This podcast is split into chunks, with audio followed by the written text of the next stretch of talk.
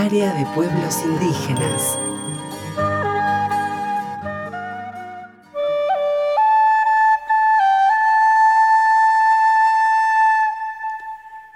Hoy vamos a conocer a Claudia Herrera, integrante de la comunidad Huarpe Guaitamari. Esta comunidad se ubica en Uspallata, sobre la zona rural de San Alberto, muy cerquita de la Concagua. Claudia es feminista decolonizante y activista en defensa de los recursos naturales, pero además y sobre todo se reconoce como investigadora y difusora de la lengua huarpe en su dialecto milkayak.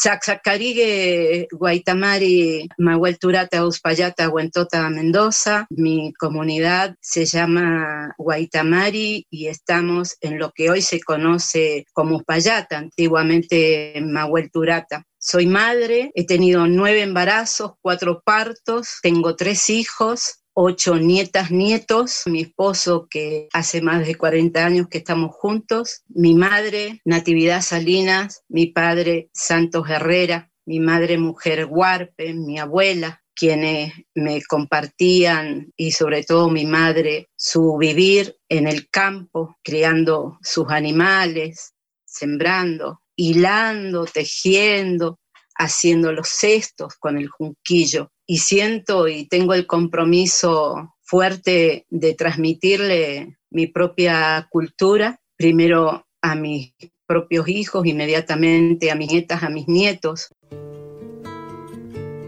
Claudia cuenta que la comunidad Guaitamari fue la primera del pueblo huarpe en hacerse visible como tal tras tramitar en los años 90 un reconocimiento institucional al que la comunidad consideraba necesario para la lucha en defensa de sus derechos y de sus territorios. Y yo recuerdo con mucha emoción cuando logré ir hasta Buenos Aires y presentarme al Instituto Nacional de Asuntos Indígenas. Estábamos sentados ahí esperando que nos atendiera y había un mapa de la Argentina con algunos nombres de pueblos originarios y el Huarpe no estaba en ese mapa.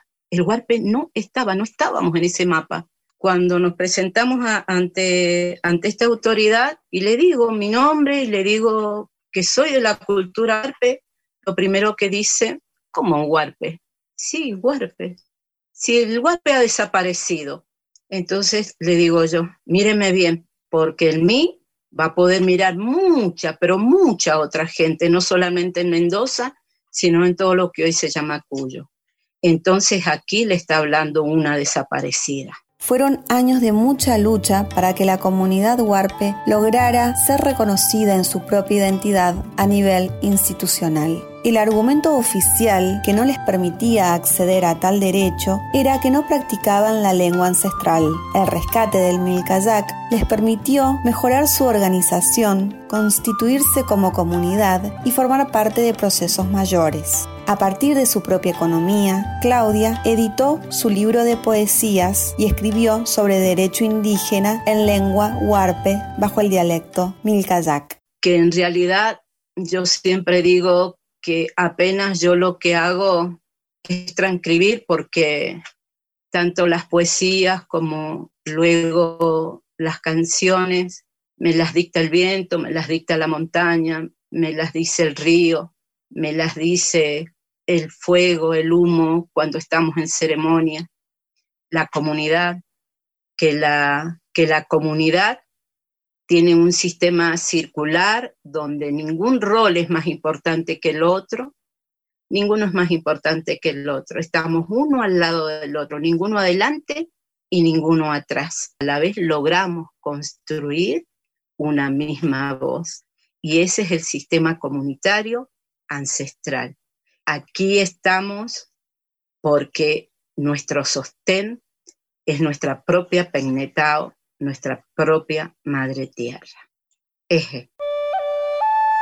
Penélope Moro, área de pueblos indígenas de Radio Nacional.